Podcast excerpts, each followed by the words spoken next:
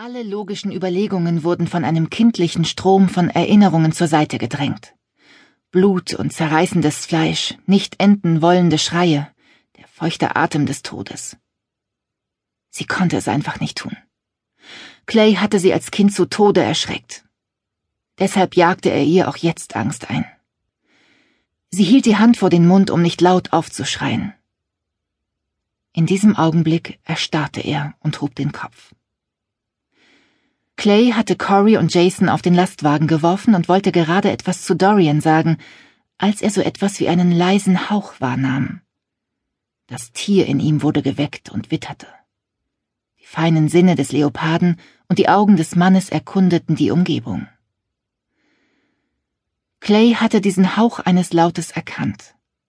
Eine Frauenstimme. Die Stimme einer Toten.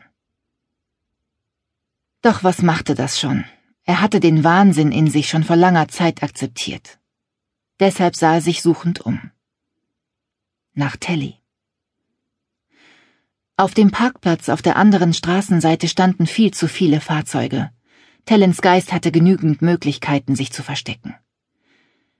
Zum Glück wusste Clay, wie man jagte. Er war auf dem besten Wege dazu, doch da schlug ihm Dorian auf den Rücken und hielt ihn auf. Wollen wir abhauen? Clay spürte ein Knurren tief in der Kehle, und diese irrationale Reaktion brachte ihn wieder zu Verstand. Wegen der Bullen? Dorian schüttelte den Kopf. Die blonden Haare leuchteten im aufflackernden Licht der Straßenlaternen. Die Sensoren waren beim Aufkommen der Dämmerung angesprungen. Sie lassen uns das alleine regeln, weil es nur um Gestaltwandler-Jugendliche geht. Haben ja auch kein Recht dazu, sich in die Angelegenheiten des Rudels einzumischen. Wer hat sie überhaupt angerufen? Joe war es jedenfalls nicht. Der Barbesitzer war ein Gefährte aus dem Dark River Rudel. Er hat uns Bescheid gesagt. Die Jungs müssen sich also noch mit jemand anderem angelegt haben. Dorian sagte irgendetwas darauf, aber Clay hörte nicht mehr hin, denn ein kleiner Jeep raste gerade vom Parkplatz. Kümmer du dich um die Jungs, rief er Dorian zu und nahm zu Fuß die Verfolgung auf. Clay war zwar schnell, würde aber trotzdem nicht mithalten können, wenn der Fahrer das Gaspedal durchtrat, was sie, auf jeden Fall sie, nun tat. Doch Clay gab sich nicht fluchend geschlagen, sondern grinste nur, denn er wusste etwas, das der Fahrerin offenbar entgangen war. Der Jeep hielt mit quietschenden Reifen, wich wahrscheinlich den Gesteinsbrocken aus, die die Straße blockierten. Vor einer Dreiviertelstunde hatte es einen Erdrutsch gegeben. Als Clay sich der Stelle näherte, versuchte die Fahrerin gerade im Rückwärtsgang wegzufahren. Aber sie wirkte den Motor immer wieder ab, weil sie in ihrer Panik zu viele Eingaben in den Bordcomputer machte. Clay konnte ihre Angst riechen. Doch darunter lag noch dieser falsche Geruch, dem er unbedingt nachgehen musste. Schwer atmend, aber nicht erschöpft, stellte er sich mitten auf die Straße, direkt hinter ihren Wagen. Er konnte nicht zulassen, dass sie fortfuhr.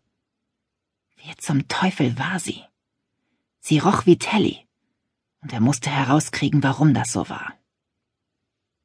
Clay wartete. Schließlich glitt die Fahrertür nach hinten. Ein schlankes Bein in einer blauen Jeans zeigte sich in der Öffnung. Eine schwarze Stieflette senkte sich auf den Boden. Das Tier in ihm verhielt sich unnatürlich still als eine Hand sich auf den Türrahmen legte und die Tür weiter aufschob. Leicht gebräunt und voller Sommersprossen. Eine kleine Frau stieg aus dem Wagen, blieb noch ein paar Minuten mit dem Rücken zu ihm stehen. Sie hatte weibliche Formen, üppige, weiche Kurven. Die Jeans saß wie angegossen, ein Anblick, der Mann und Raubtier gleichermaßen erregte. Er wollte zubeißen anfassen und darüber streichen. Clay rührte sich nicht. Er ballte die Fäuste und zwang seinen Blick nach oben. Es wäre bestimmt nicht schwer, dachte er, sie hochzuheben, um sie küssen zu können, ohne sich den Nacken zu verrenken. Und er hatte vor, diese Frau zu küssen, die wie Tellen roch. Das Tier in ihm beanspruchte sie für sich, und er hatte im Moment weder Zeit noch Lust, um Gegenargumente zu finden. Selbst ihr Haar war von derselben ungewöhnlichen Farbe wie das Talons, dunkles Gold mit schokoladenbraunen Strähnen. Eine richtige Mähne hatte er es immer genannt. Tellen? sagte er sanft und wehrte sich nicht mehr gegen den Wahnsinn. Ihr Rücken wurde steif, aber sie drehte sich endlich um. Und die Welt hielt den Atem an.